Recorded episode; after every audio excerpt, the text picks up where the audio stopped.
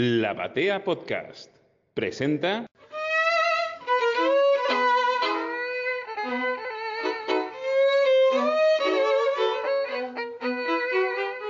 Eh, bienvenidos a la Galería del Centro de Historieta y Humor Gráfico Argentinos. Hoy es el, eh, la última charla de esta primera de esta primera parte, que esperemos que tenga continuidad del ciclo de charlas con grandes maestros de la historieta argentina. Estuvo con nosotros Gianni Dalfiume, estuvo con nosotros Cacho Mandrafina y hoy es eh, el turno de Lito Fernández, a quien ya todos conocen. Eh, este ciclo lo prepararon Federico Reggiani con Fabián Salazar y con la conducción de eh, Max Aguirre, a quienes les agradecemos el esfuerzo y todo lo que han puesto, digamos, para que podamos disfrutar de estas cálidas, amenas e instructivas charlas que, bueno, son abiertas, después vamos a poder este, participar y poder dialogar todos con Lito. Bueno, muchas gracias por haber venido y bueno, espero que, que la pasen bien.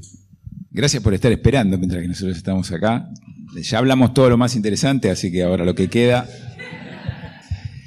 Eh, les cuento, estas charlas surgieron de unas charlas que tuvimos informalmente con Federico y con Fabián, y si bien empezamos en un recorrido de varios originales, de varios de los de los que forman parte de estas charlas y de las que van a venir, quiero pensar. Eh, todo empezó puntualmente porque yo estaba buscando eh, material para una historieta que estoy haciendo yo, ambientada en los años 70, y se me ocurrió que lo mejor que podía hacer era buscar material de Lito Fernández, dije yo, para mí mismo. Y cuando me puse a ver el material, lo que sucedió, digo, vale, porque en realidad eso es el punto de partida de todas estas charlas. Lo que me pasó fue eh, que me asombró, me asombré yo hoy profesional, ya señor grande, eh, de que no era que yo estaba maravillado porque era un nene que miraba esos dibujos, sino que seguían siendo unos dibujos de una altísima calidad y tus dibujos me llevaron a los dibujos de Cacho de nuevo y me llevaron a los dibujos de Gianni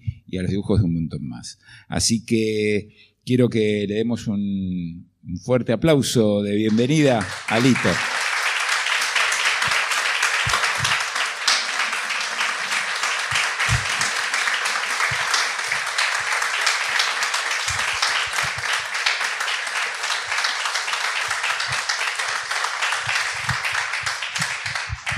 Bueno, Lito, vamos a empezar este, claramente eso es un tipo con tanta energía que haces volar las cosas. ¿eh? O sea, viste, se voló la caja de, sonido.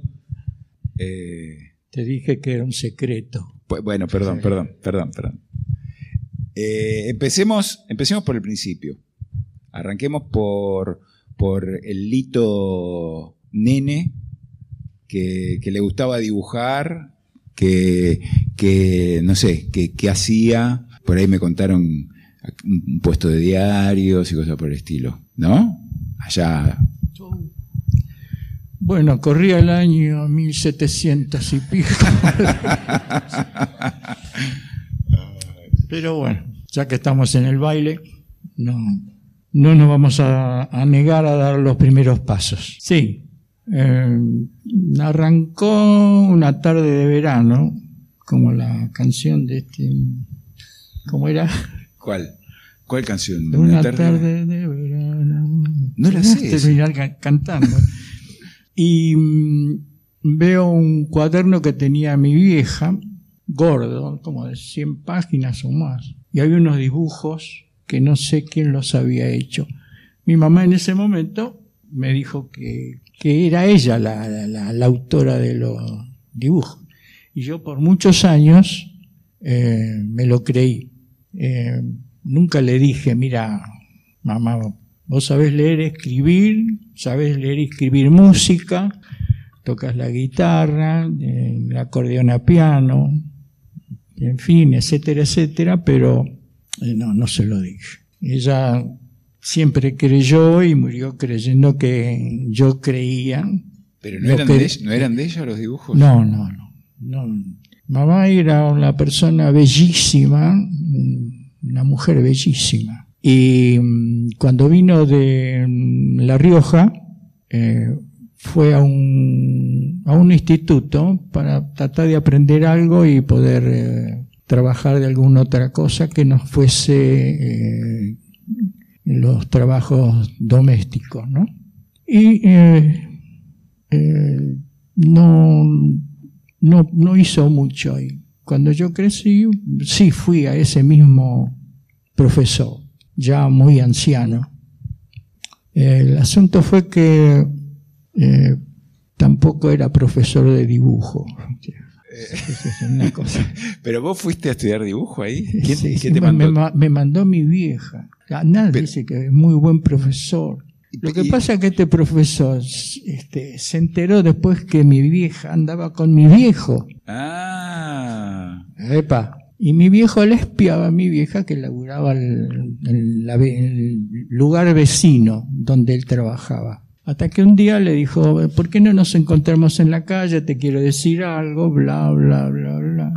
Tu papá. Mi papá. A tu mamá. Todavía no sabemos quién hizo los dibujos igual. No, no.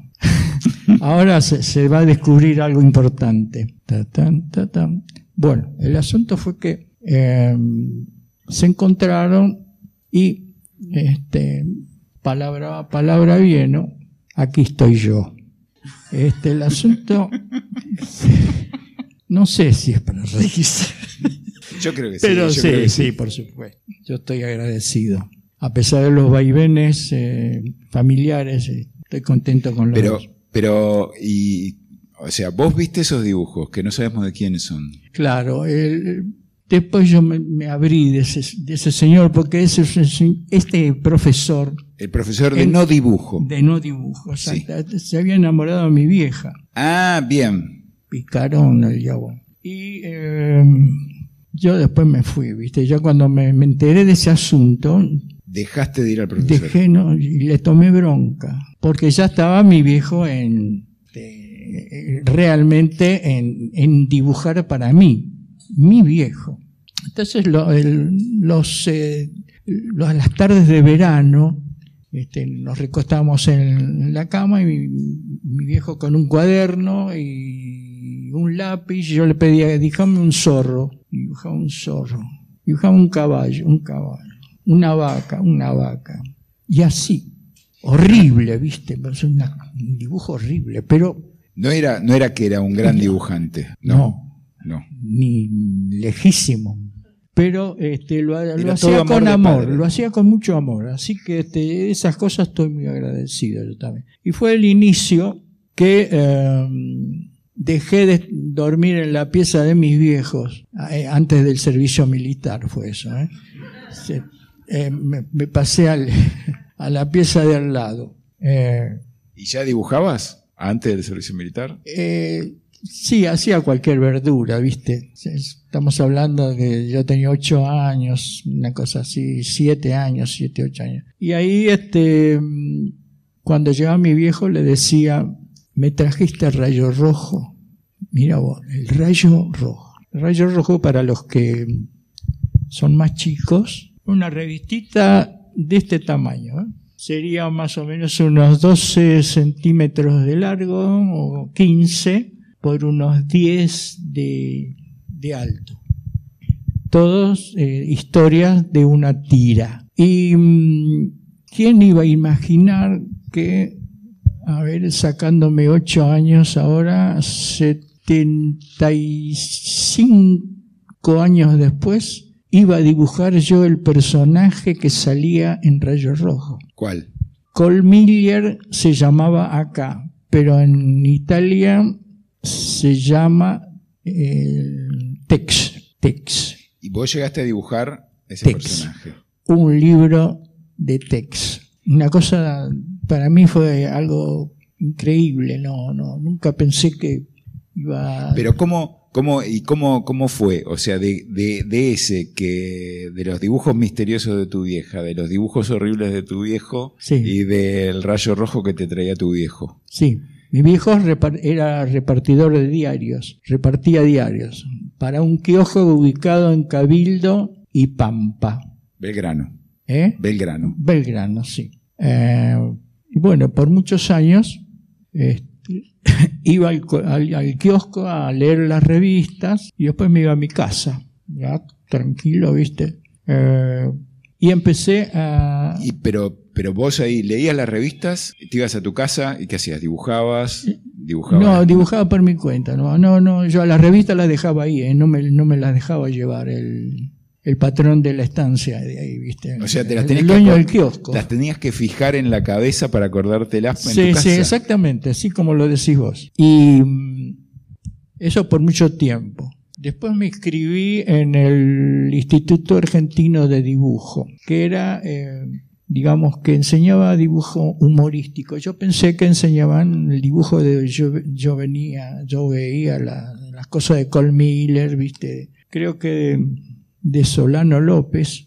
y de em, este otro muchacho, Carlito Foch. Tremendo. Él hacía un héroe de de la Patagonia. Me gustó mucho eso. Quisiera un, un héroe acá. Posteriormente lo vi con Brecha, haciendo Vito Nervio, que era uno de acá. Raúl Rux, el papá del, de Guillermo. De Guillermo Rux. Y mm, que hacían cosas nuestras. Y este, eso me, pareció fascinante. ¿Es cierto eso eh, de que uno de los clientes de tu papá era Columba? Sí. ¿Y que lo fuiste a ver? Sí. ¿Cómo fue eso? sí, sí, sí. para mí fue una cosa de loco. Capaz que Ramoncito, no sé si se fue, se fue. Qué lástima. Eh, estaba acá presente el, el hijo de Ramón Columba, mejor dicho, el nieto del fundador. Y bueno, yo aproveché la situación tiempo después. Eh, me dice mi viejo, dice, ¿sabes a quién le llevo el diario? Yo, no, a Ramón Columba, el que edita el Tony. Ahora me lo decís, papá, le digo, che, bueno, anda a verlo.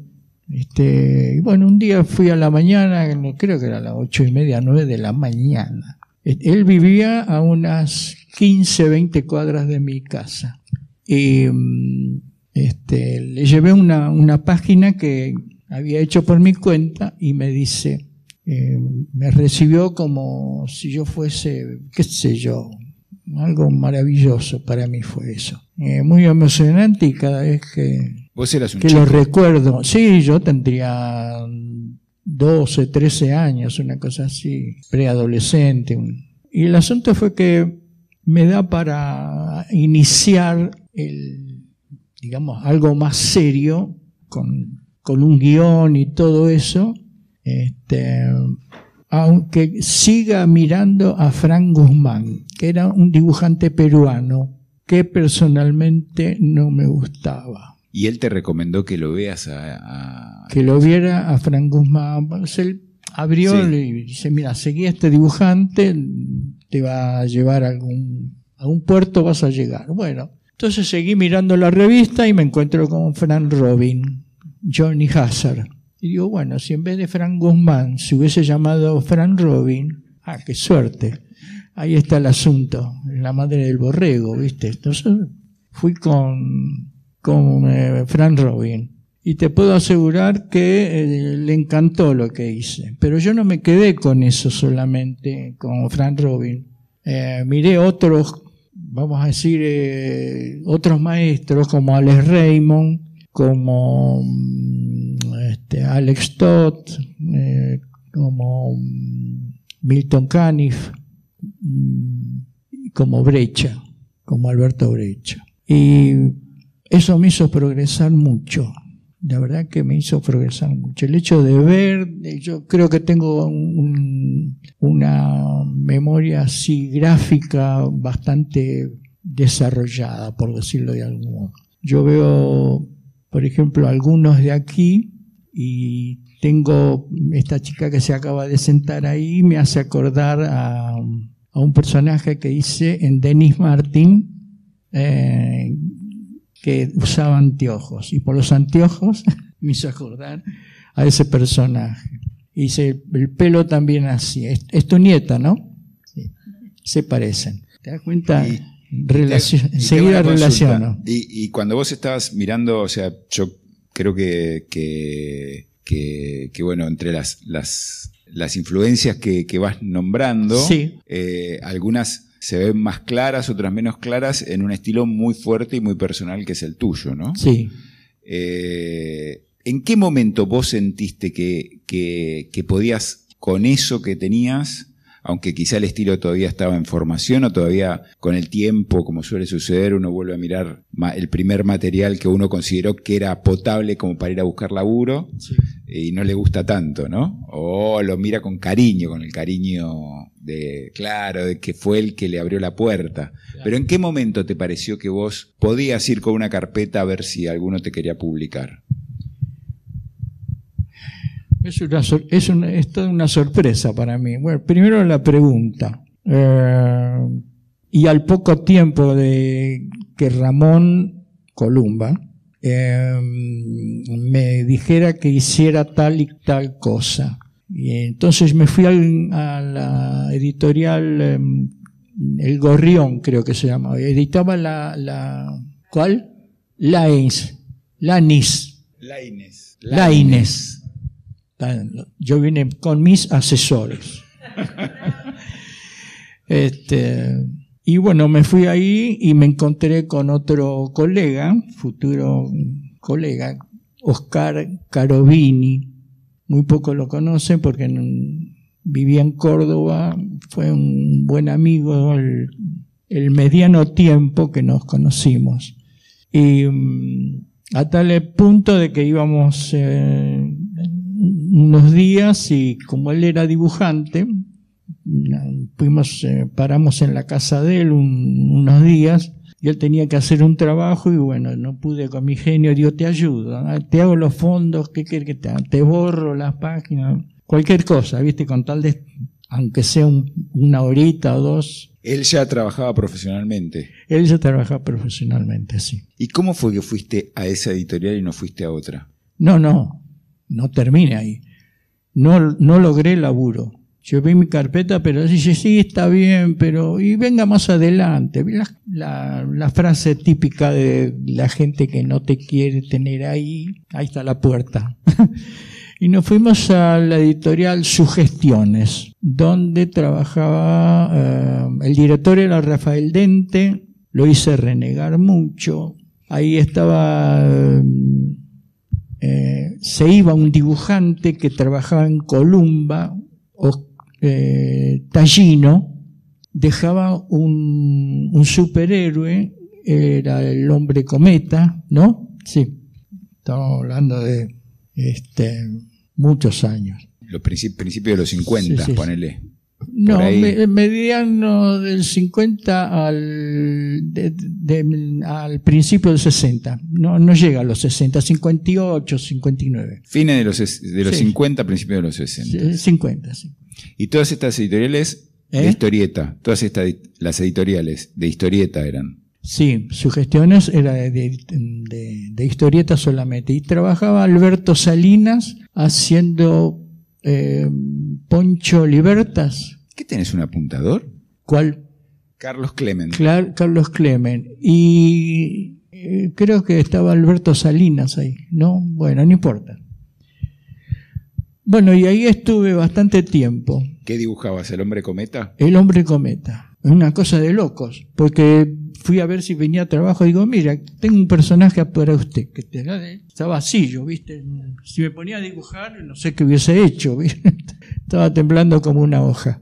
Y este, me llevé todo a mi casa y me puse a trabajar. Inmediatamente. Y la verdad que me fue muy bien. El aliento de recibir cartas del interior del país fue como que me estaban soplando la vela para que yo navegara, eh, mi imaginación navegara por las tierras de aventura. ¿Y el, tenía un guionista? ¿Había un guionista del hombre cometa? Sí, era el propio Rafael Dente. Ah, mira vos, no sé. Sí, sí, sí, no. ¿Y cuánto tiempo estuviste haciendo el hombre cometa? ¿Cómo? ¿Cuánto tiempo estuviste con esa historieta? Allá el apuntador. Cuatro Sí, años aproximadamente, Cuatro años. dice. Vino con un biógrafo. Sí. Yo creo que si hacemos un lugarcito acá. Yo creo que estaría bien, ¿eh? Sí. Es más, yo, Sí, yo sí. le cedo el micrófono. No está mal, ¿eh? Nosotros, al margen, en algún momento fuimos a jugar un campeonato de fútbol, éramos muy malos y yo descubrí que había una bolsa de jugadores que podías contratarlos y en algún momento evaluamos contratar con jugadores y hacerlos pasar por nosotros. Claro. No es malo. Sí, sí, sí, sí, no, seguramente. Bueno, este, y ahí tengo una anécdota que es risible, trágica y cómica a la vez. Eh, él se iba de vacaciones, estaba recibiendo los trabajos de otros dibujantes y yo había terminado justo, calculo, una hora antes de que terminara, de que cerrara la... Era un día eh, preelectoral, creo que el 62. Y sí, sí es Frondizi- Sí, 62 tiene. Sí, Frondizi, no, no me acuerdo el otro contrincante. No, 62 tiene que ser Ilia. ¿Eh? Ilia. No, Y Frondizi Ilia fue mucho más acá. Mm, Frondizi, ay, che, a ver, qué- qué vergüenza. No, Frondizi Guido era la fórmula. ¿Qué? ¿Eh?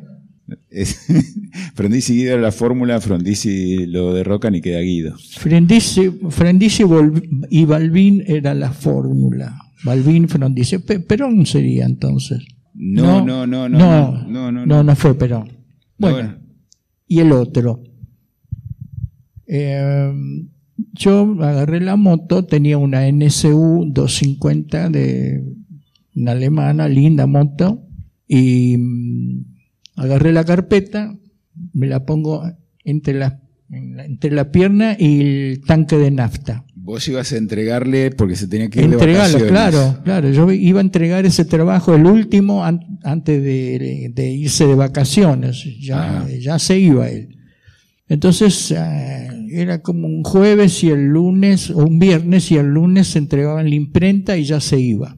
Bueno, llego y este, dejo la moto ahí en defensa a la vuelta del Ministerio de Economía frente a Plaza de Mayo, y voy con la carpeta, la abro y se me había volado nueve páginas de las diez que tenía que entregar En el trayecto. en el trayecto.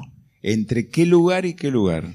Y más o menos esto fue, Pues si eran 10 cuadras es menos que si eran 10 kilómetros. claro, no, no, eran, era Leandro Alén, donde estaba el monumento de Cristóbal Colón, Sí. hasta creo que el edificio Atlas, una cosa así. Ah, bueno. Bueno, este, yo nunca vi una persona, un editor tan enojado, pero tan enojado, a nivel que en vez de pegarme a mí, tenía un armario de metal se, se volcó al armario y le golpeaba y yo sentía cada golpe que me daba, era, era para mí, viste, pa, pa, pa, pa, con todo, una cosa terrible. Y yo, azorado, váyase, me dice. Él estaba eh, estaba, estábamos los dos solos. Bueno, me voy, agarro la moto tristemente. Me voy eh, llegando eh, a Leandro Alén del, por el correo central, ¿no?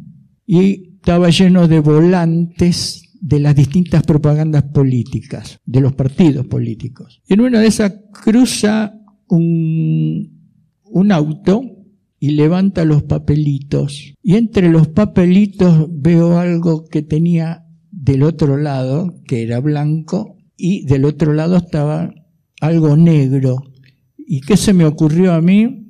Dejar la moto en el medio de la avenida, me bajé, corrí a ver ese papelito y era una página de historieta. La había pisado un auto y estaba la, la marca de la rueda. Pero eso era, era, lo de menos. Empecé a mirar con fruición, desesperación, temblando, y encuentro dos páginas más. Entre, la, entre los volantes que De los volantes. Seguí mirando, encontré ocho páginas.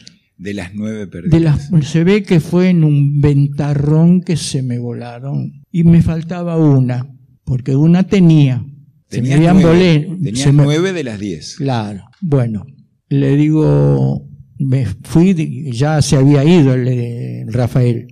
Llego a la casa de él, que sabía dónde vivía, ahí en Federico Lacroce y mm, Jorge Newber y por ahí, por donde vivía Mariana. Bueno, el asunto es que el hijo le habla al, al papá. No, cuando viene el hijo, dice, Lito encontró la historieta. Y este hombre lo vi blanco como la pared esta de acá, casi se desmaya. Se agarró así, ¿viste? Y no era tan viejo, ¿viste? Era un tipo joven, pero el shock fue tremendo. Y la que me faltaba era muy sencilla de hacer. Yo le digo, Rafael, se la traigo mañana antes de la tarde. Me quedé toda la noche laburando la terminé a la mañana siguiente y antes del mediodía se la llevé y limpié las otras. me miraba, me dice, te hubiese matado. dice. O sea que salvaste. Sí, salvé la, la historieta, pero salvé mi vida, también mi vida profesional.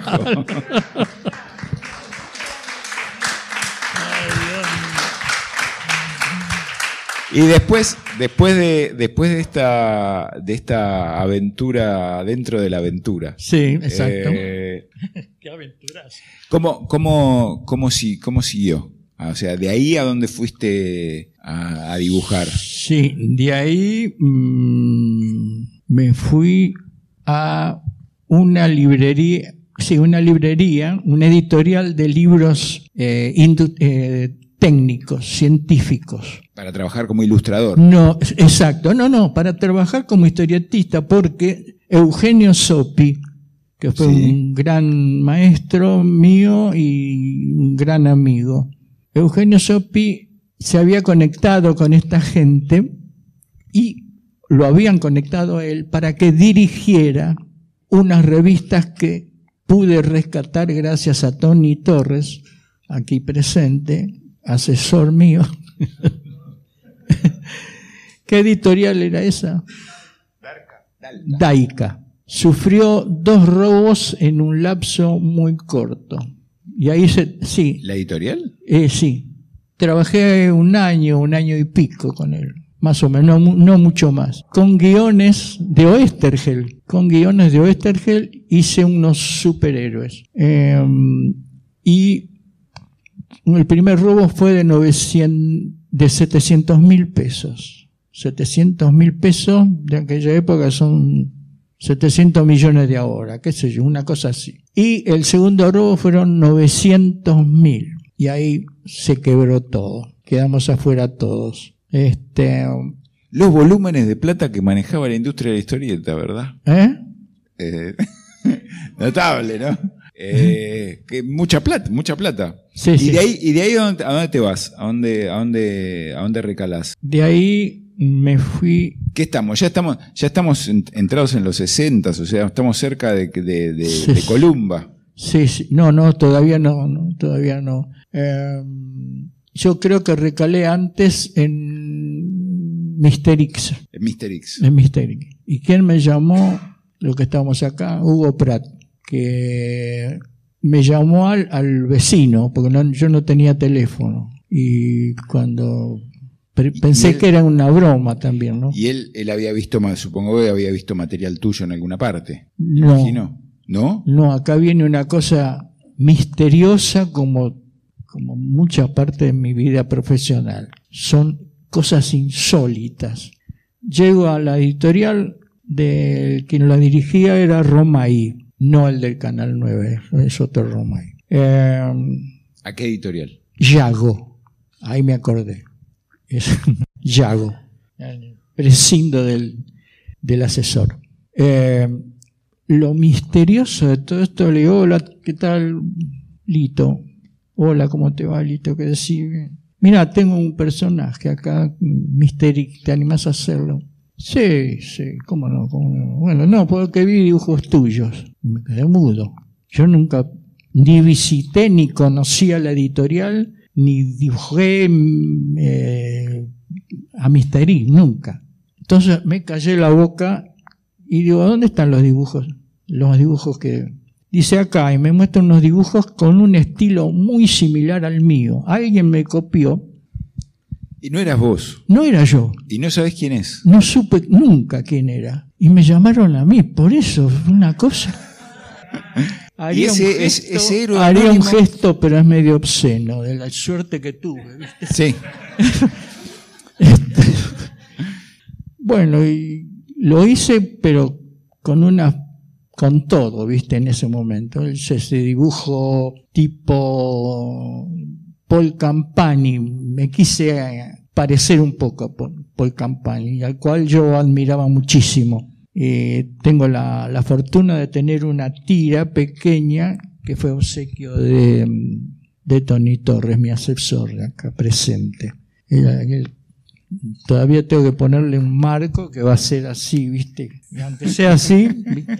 a las grandes obras, Y entonces ahí empezaste a dibujar Mysteries, Mr. X llamado por Hugo Pratt. por Hugo Pratt. Al año este, le llevo un trabajo, esto me acuerdo, 64, 65. Te hago una pregunta, te hago una pregunta de dibujante. ¿Cambiaba mucho la manera de elaborar de un lugar a otro? O sea, por ejemplo, los originales que vos entregabas para Mr. X eran parecidos a los que habías perdido con la moto. No, esos me parece que eran mejores. Los de la moto. Sí, los de la moto eran mejores. Pero, pero digo, el tamaño, la técnica. Sí, había un cambio, sí. Porque yo intentaba hacer algo como Paul Campani. En cambio, en, en, en El Hombre Cometa, no. Dibujabas más libre lo que querías. Más libre. Inclusive, sin gustarme eh, Tallino, cuyo nombre no me acuerdo, sin gustarme, eh, intentaba hacer algo, porque Tallino era muy, muy lavado, pero tenía algo que atraía, que era quizás su trazo, la elegancia de sus personajes, no sé, algo me, me seducía. Pero te hago una pregunta. En el, el- el editor, en, Sí, en, en tal. ¿En tal o en cuál lugar? Sí. ¿Te pedía algún tamaño determinado de página, de original? Sí, sí, sí, sí. Eh, Mr. X era paisado y Sí. se dibujaba a dos tiras. Pero era un rayo rojo grande. Pero ¿cuánto era la proporción? Era, o sea, to- todos los que todos los que dibujaban allí dibujaban más o menos al mismo tamaño. sí, sí, sí, eso no, él nos daba, ponele, a ver, yo te voy a decir, 12, 24, 12, 24, serían las dos tiras, se podría llegar a ser eh, 25 centímetros por um, 30 de largo, menos, Bien, 28. O sea que te daban, te daban, te daban Sí, el formato. un espacio que uno tiene que respetar. Y te hago una pregunta que me preguntaron a mí, fruto de las charlas, y que es algo que no, no consulté, así que este, cumplo yo con, Con el mandato. con el mandato de Con- la pregunta. Sí, señor. Los textos, ¿los ponía un letrista, los ponían a máquina, los ponías vos? Los textos de los globos. Los textos, eh, recién en Columba me dieron las medidas que pude calcular bastante acertadamente, con bastante acierto, la- las medidas que daban este, la máquina, me- La máquina de escribir. la máquina de escribir. Dice, cada, cada línea de máquina tenía unos mm, entre 14 y 16 centímetros. Entonces eso había que dividirlo en un espacio de 4, 4 centímetros de largo por 4 centímetros de alto. Y con 4 eso por podías- 4, ahí entraba en un globo. Pero no todo es así. Lo tenés- eh, eso te lo da un poco el, eh, el error y el acierto. Porque yo Pero en las otras era muchísimo más azaroso, nadie te decía. ¿Cómo? O sea, ¿cómo entregabas vos, eh, Mr. X? ¿Entregabas con los globos vacíos? ¿Entregabas con, Con- los globos llenos? yo marcaba el globo con azul Sí. y ahí después el letrista, tenían un letrista que eh, le daban el papel ya impreso con líneas azules, cosa que eso no sale impreso. Claro. y ahí metí el texto. Y, por ejemplo, hice un trabajo único para la revista Siete Días hace mucho tiempo y mm, fue uno de los mejores trabajos y que este señor que está apoyando, tocándose la barba, me posó para uno o dos cuadros. Sí, sí, sí, vestido, ¿no? Hay que aclarar las cosas, mijo.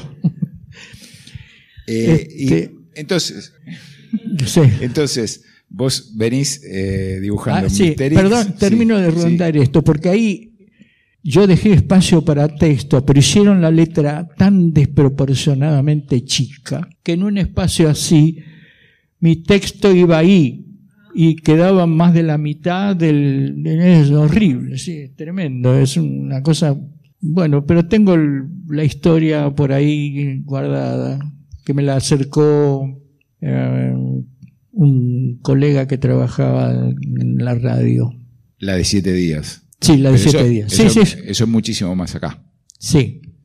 Pero entonces, Ahí, ahí, por ejemplo, tengo un, tengo un trabajo más clásico, más clásico. Yo, sí, yo no soy un tipo, un, buen dibujante. Soy un dibujante. ¿Vos decís? Sí, sí, no. yo soy un dibujante regular como dibujante.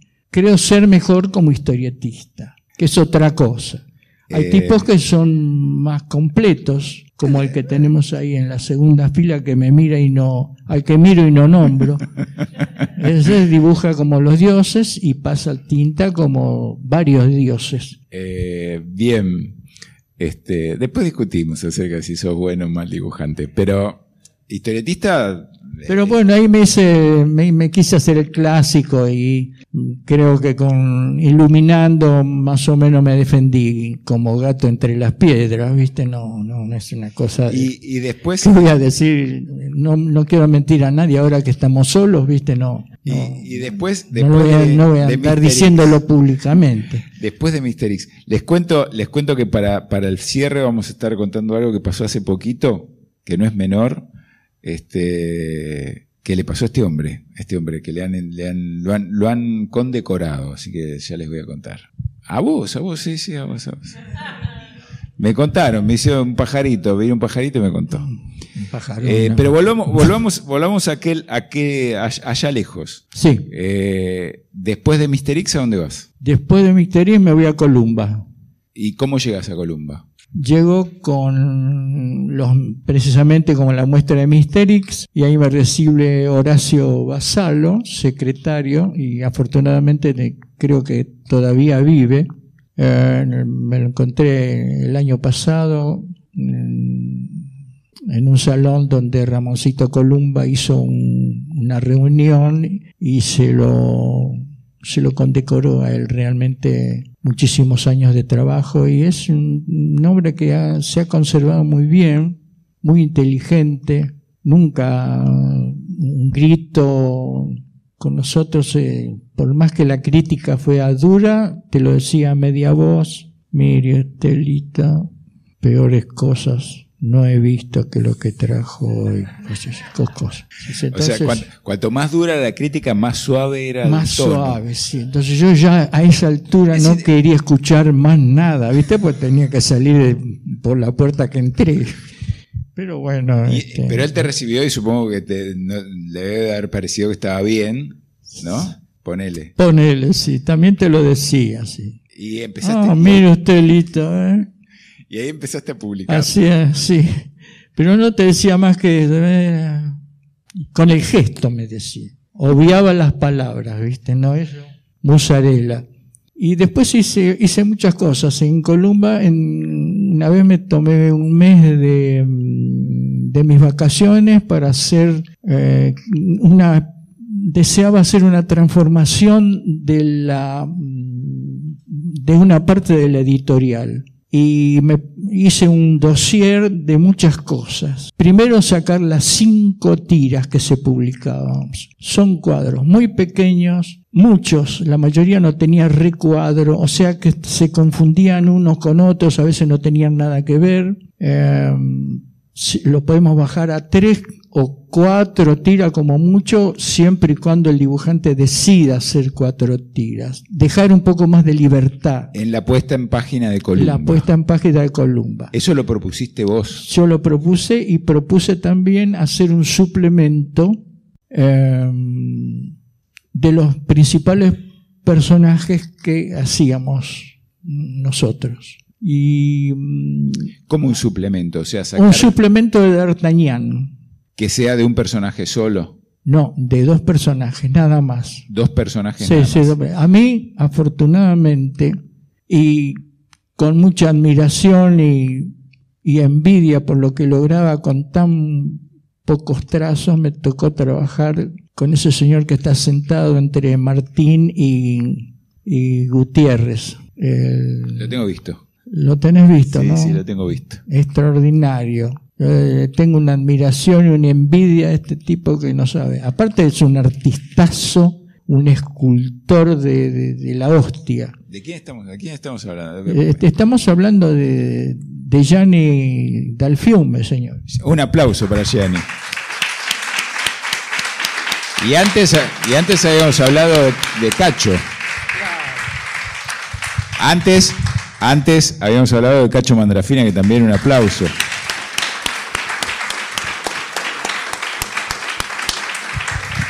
Y el señor, el señor que posó desnudo, se llama Zaroli.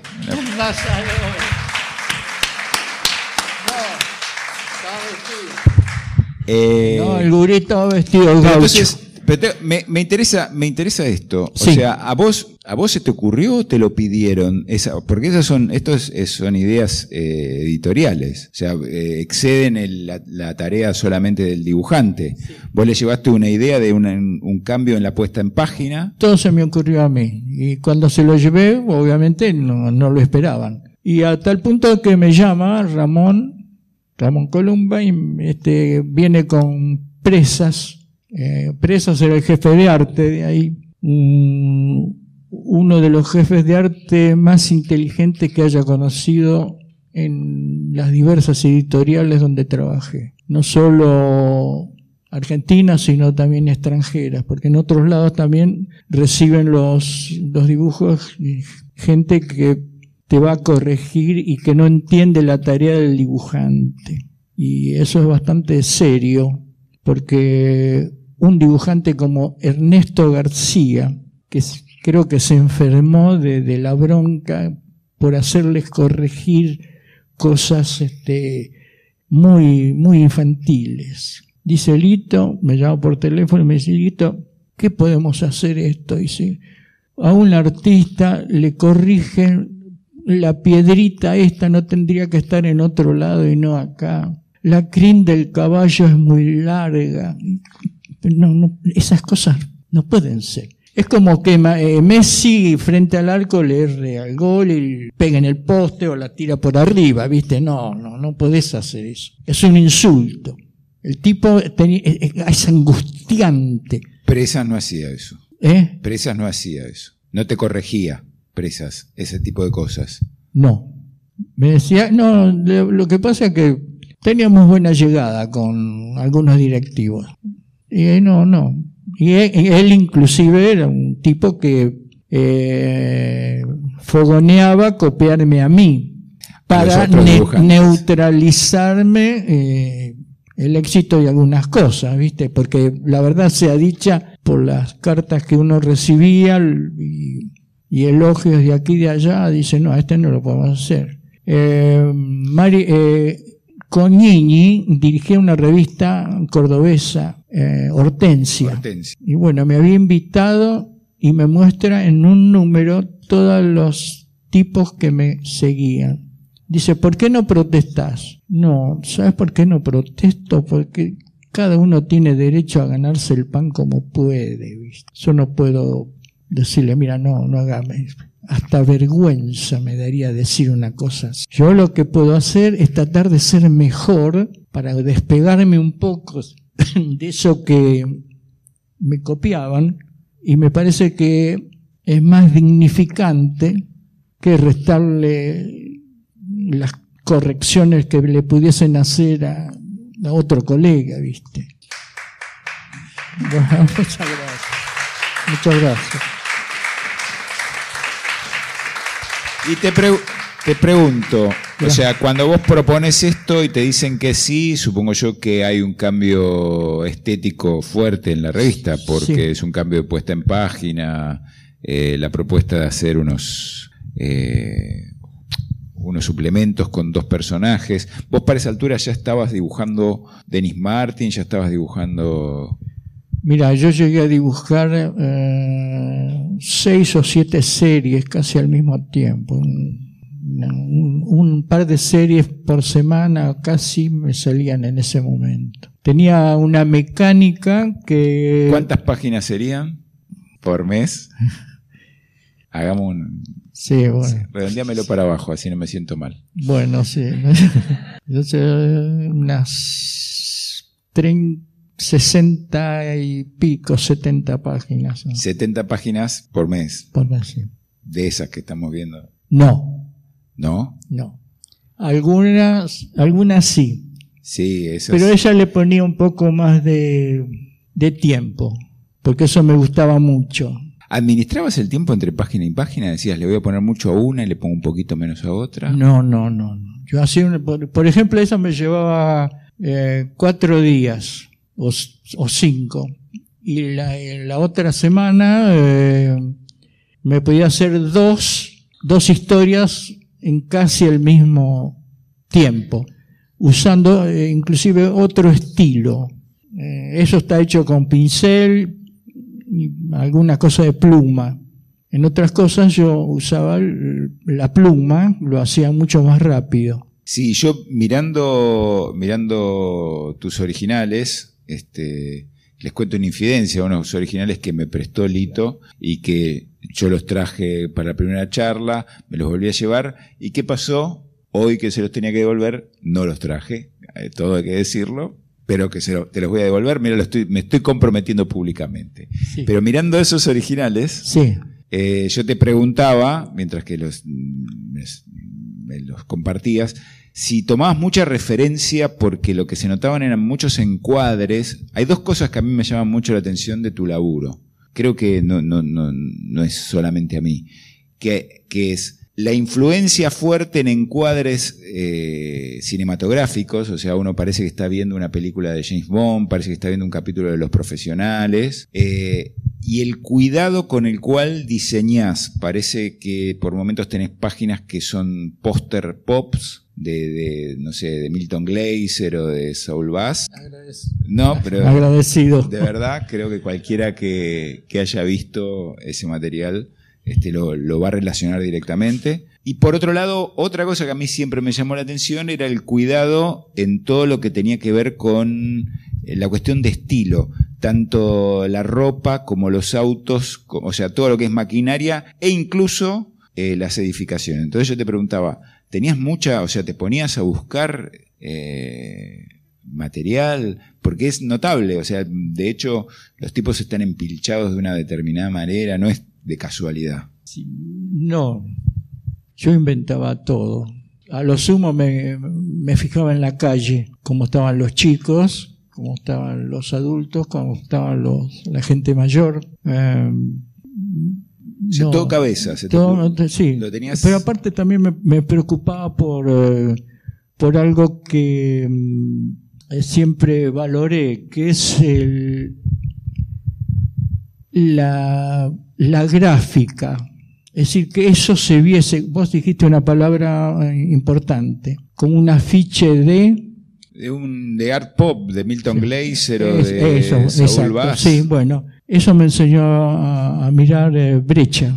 Y afortunadamente pude ver ahí en Buenos Aires Design este, afichistas japoneses, eh, afichistas polacos. Eso es- era importante, muy, muy importante. Empecé a ver pintores.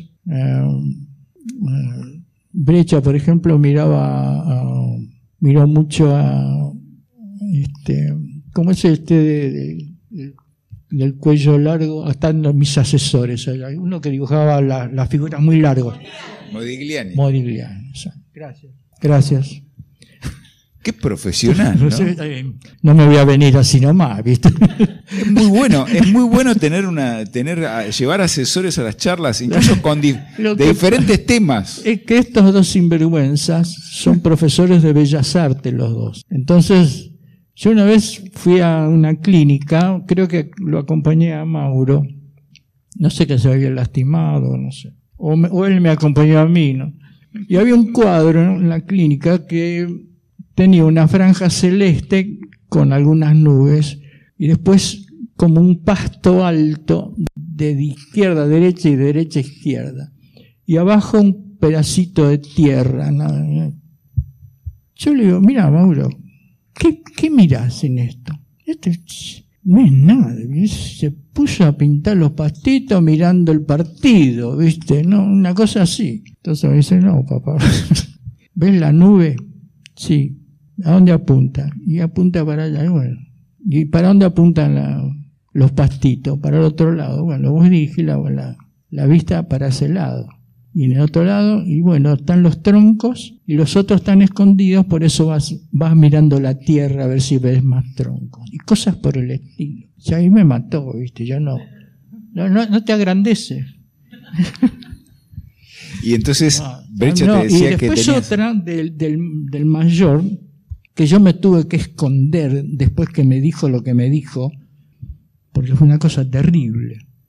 Él no la sabe, la va a saber en este momento. No, Entonces, sí. pero... este, No, no, est- estaba, estaba mirando la página de Dennis Martin y mira así, te- te- por encima del hombro, mira, y esto es, esto es de, de la escultura. ¿Te gusta la escultura, no? Y me quedé. Es cierto, y nunca se lo había dicho, nunca lo sabía nadie. Sin embargo, a través de, de las líneas, no sé qué corcho descubrió el- este chabón, que es, que es un director de escuela ahí en Martín Coronado. Me descubrió eso y me quedé helado, ¿viste? Y cuando se fue estuve mirándolo nuevamente, pero mira con tres líneas me descubrió y no dije nada.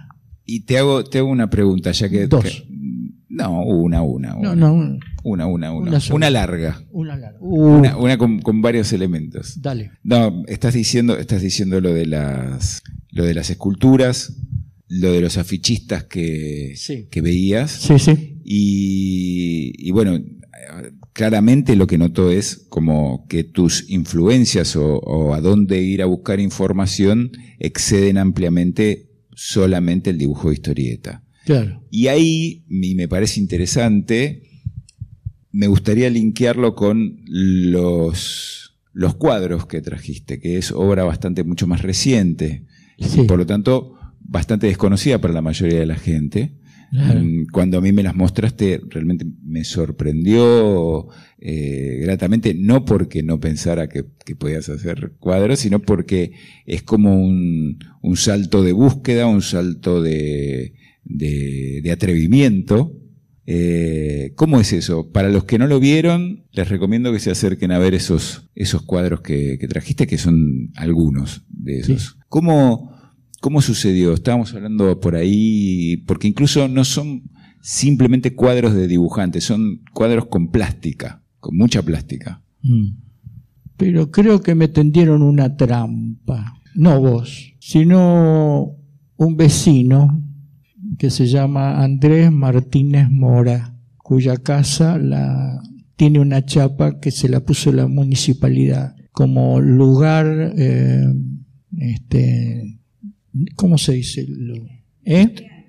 Un lugar de arte dictado por la municipalidad, una cosa así. Y como iba gente que yo conocía, viste, un día fui, digo, y Lito, ¿por qué no, no viene? qué sé yo, bla, bla. Bueno, a veces venía a casa a tomar mate. Y fue ahí que un día me lancé y bueno, y pude exponer en dos o tres lados.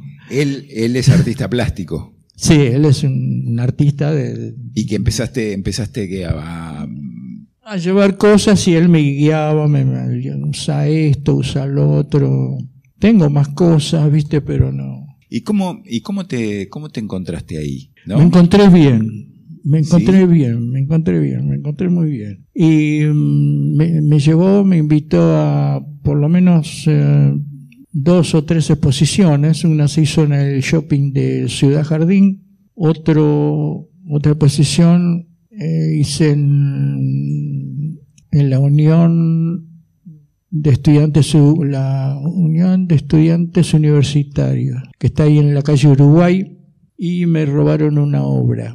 no sabían cómo mirarme porque había desaparecido. Digo, mire, este, es lo mismo, me pasa lo mismo y ya en otro plano, eh, que cuando hice asado por primera vez en el club Asfalp, ¿Cómo me robaron el asado. ¿Te robaron el asado? Me criticaron mucho esta gente que, que a los cuales miro y no nombro, están por ahí. No, porque ¿qué vas a hacer asado vos y qué sé yo? Chupate. Me robaron un, un vacío y no sé, una cosa que yo inclusive no como, ¿viste? Yo como un Por lo bien, una- por lo bien. Sí, sí. Hay una anécdota de Alonso, el pintor, que le entraron a robar hace, un- hace pocos años a su estudio en Unquillo, y cuando fue el periodista, dijo, me robaron varios Spilimbergo que tengo acá, pero estoy muy ofendido porque no se robaron ninguno mío. Está bien. Está muy buena. Eh, bueno, yo que este eh, bueno, se me dio y bueno, estuve yendo un tiempo y ahora me invitó de nuevo para que reinicie y estoy en eso, viste, que de reiniciar un poco la pintura otra vez. y- ¿Qué es acrílico? ¿eh? ¿Acrílico? ¿Estás trabajando Lo que con venga. acrílico, sí. óleo? Óleo, no, óleo no, es muy caro. Yo pensé que me ibas a decir por una cuestión del tiempo de secado. Hermoso. Me- la que es pintora que está acá a mi izquierda, después, después la voy a ligar, no acá sino en la calle, que pintó todas esas cosas que vieron con, con color, Sí. las Tu tenía que- colorista. colorista, sí, este, pero excepcional, porque hizo algunas creaciones donde yo había hecho una barra basada y lo disfrazó bien y pasó como por un tubo. Yo le dije en aquella vez, nosotros nos sentábamos a, estoy hablando de mi esposa, Cecilia, y que la... Que me dijeron que cocina muy bien, tengo entendido. Yo me, no me quedé a comer. O sea, de- me, me lo dijeron después de que me invitó. Claro, sí, no. Es una información que me llegó tarde. Sí, llegó tarde, llegó Sí. tarde.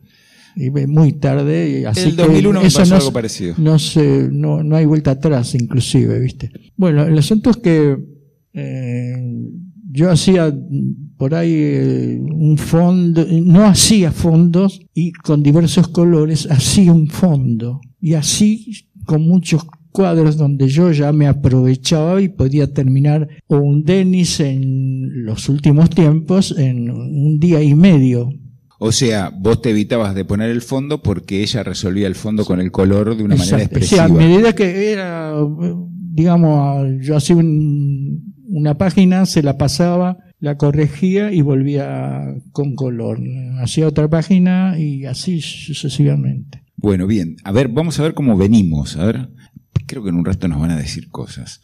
Eh, te hago una consulta sobre toda la etapa en donde trabajaste en Scorpio, en donde trabajaste en Columba y, toda esa gran producción. Eh, vos laburaste con diferentes guionistas en esa época. Trabajaste con diferentes guionistas. Sí. Con Robin, con, con Collins. Con Trillo, con, Con Colin, con Carlos Albiac. ¿Y cómo era la relación con ellos? O sea, ¿con, con cuál, ¿con cuál fue más fácil? Con Albiac. eh, ¿Sí? Sí, sí, con Albiac. Con Albiac venía al estudio, este, yo tenía en un- una casa, este, lo tenía en una casa muy vieja, donde arriba dormía el personal de servicio y al lado había un bañito esos del año 1700, ¿viste? Y mm, dejaba todo y nos íbamos a- al mediodía a, a un café ahí en San Martín y Nicasio Oronio. Y este y él me hablaba de tal cosa mientras yo iba haciendo un boceto. Y yo y después le decía, mira, si, ¿qué te parece un, un, cowboy? Fantástico, me dice. Entonces dice, hacemos que cae un huevo del cielo, como un huevo, es decir, una especie de plato volador en forma de huevo. Se rompe y adentro hay como un robotito que actúa cuando, hay, cuando está la luna llena. Parece una cosa maravillosa eso. O sea, iban armando el guion sobre la marcha. Sí, después me dice, ¿y si hacemos un- una de piratas? Dale. Bueno, Entonces yo empiezo a dibujar un pirata y encontré unos dibujos viejos, lamentablemente no será para otra vez, si Dios nos da vida, poder traerlos y que la historia cierre. Y, y así dos o tres cosas que casi por día, ¿viste? Es una cosa de loco. Era una usina de ideas cuando nos juntábamos los dos. Y eso me hacía muy feliz, porque a mí me hubiese gustado eh, dibujar otras cosas que las que me dieron éxito de pronto, por decirlo así, ¿no? De las ventas y todo eso, a los editores más que nada, ¿no? O sea, vos eh, lo que te permitió trabajar con Albiac fue probar otros, otros lugares, otros, lugares, sí. otros mundos de imaginación. Sí, sí. Un, ese mismo, Calico Jack, yo investigué y es un tipo que había existido. Yo no sé si él tenía conocimiento o no de este pirata. Eso es a través de Oceanía, ¿no? Sí, exactamente. Es el personaje de a través de Oceanía. Y este, Calico Jack había existido en el, hace poquito, hace poquito, era como siete años atrás en Discovery Channel, descubrieron, estaban, justamente estaba mirando eso, y en la selva descubrieron eh, como una, una cabaña de madera ya derruida, comida por la vegetación, y ahí había vivido Calico Jack, una cosa de loco. Yo me quedé así, lado.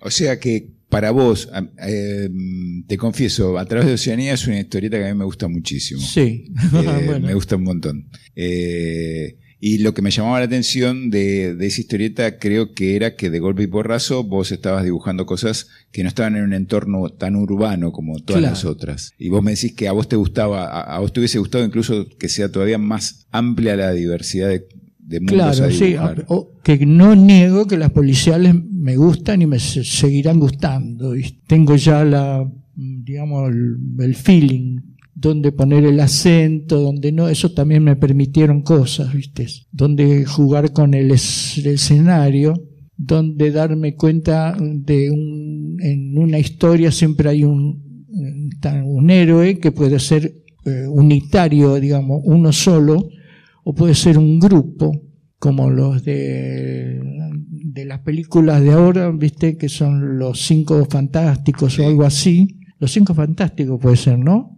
No, creo que son los cuatro. Son los, bueno, los cuatro. Los cinco eran los, grandes del buen humor. Los, esos eran grandes. bueno, y este, y bueno, yo pongo en, mi taller eso.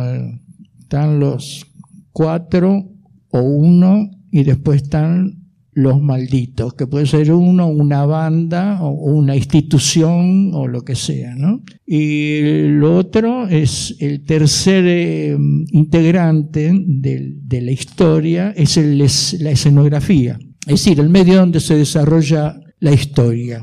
Así que eso, de ahí no sale la cosa. Porque vos das talleres ahora. ¿Eh? Tenés talleres, das talleres. Sí. Siempre has dado. ¿Cómo? ¿Siempre fuiste de, dar talleres y dar cursos y tener alumnos? Siempre no. Eh, digamos que estos últimos 10 años, son 15 años, no, acá hay una alumna, que de acá la veo, este, y, y, eso para mí es como, como una llama que no, no se apagó, se pudo haber reducido con el tiempo, pero sigue, sigue frotándose acá y acá. Bueno, eh, como estoy viendo que nos viene el, tiempo, que es tirano, no sé si escucharon esa frase. Eh, no sé ¿Qué pasaba ahí con el... ¿Con el tipo tirano? No, no, no sé, deja el tirano. Eh, ¿Qué, qué, qué me querías decir? Decir Lo que quería decir es que acá el hombre dice que tiene la llama que no sé qué, que así, porque la, va a menos. El hombre que iba a menos. Eh, pero en realidad eh, hubo una noticia con la cual sería bueno este, empezar a, ir cerrando este primer ciclo de, charlas. Eh, una noticia muy linda que es que Alito, la UTBA, lo acaba de distinguir con el premio eh, Mario Bonino, que es eh, Mario Bonino, es en homenaje al periodista desaparecido a principios de los 90. Es un premio que reconoce la trayectoria y la integridad eh, de, del que lo recibe, ¿no? La integridad este, como, como hombre de la cultura, como hombre de, la gráfica. Eh, y por toda su, su trayectoria y su compromiso. Así que me parece que una buena manera de, cerrar esta charla eh, y de contradecir que la llama está flojita es darle un fuerte aplauso por este premio recibido.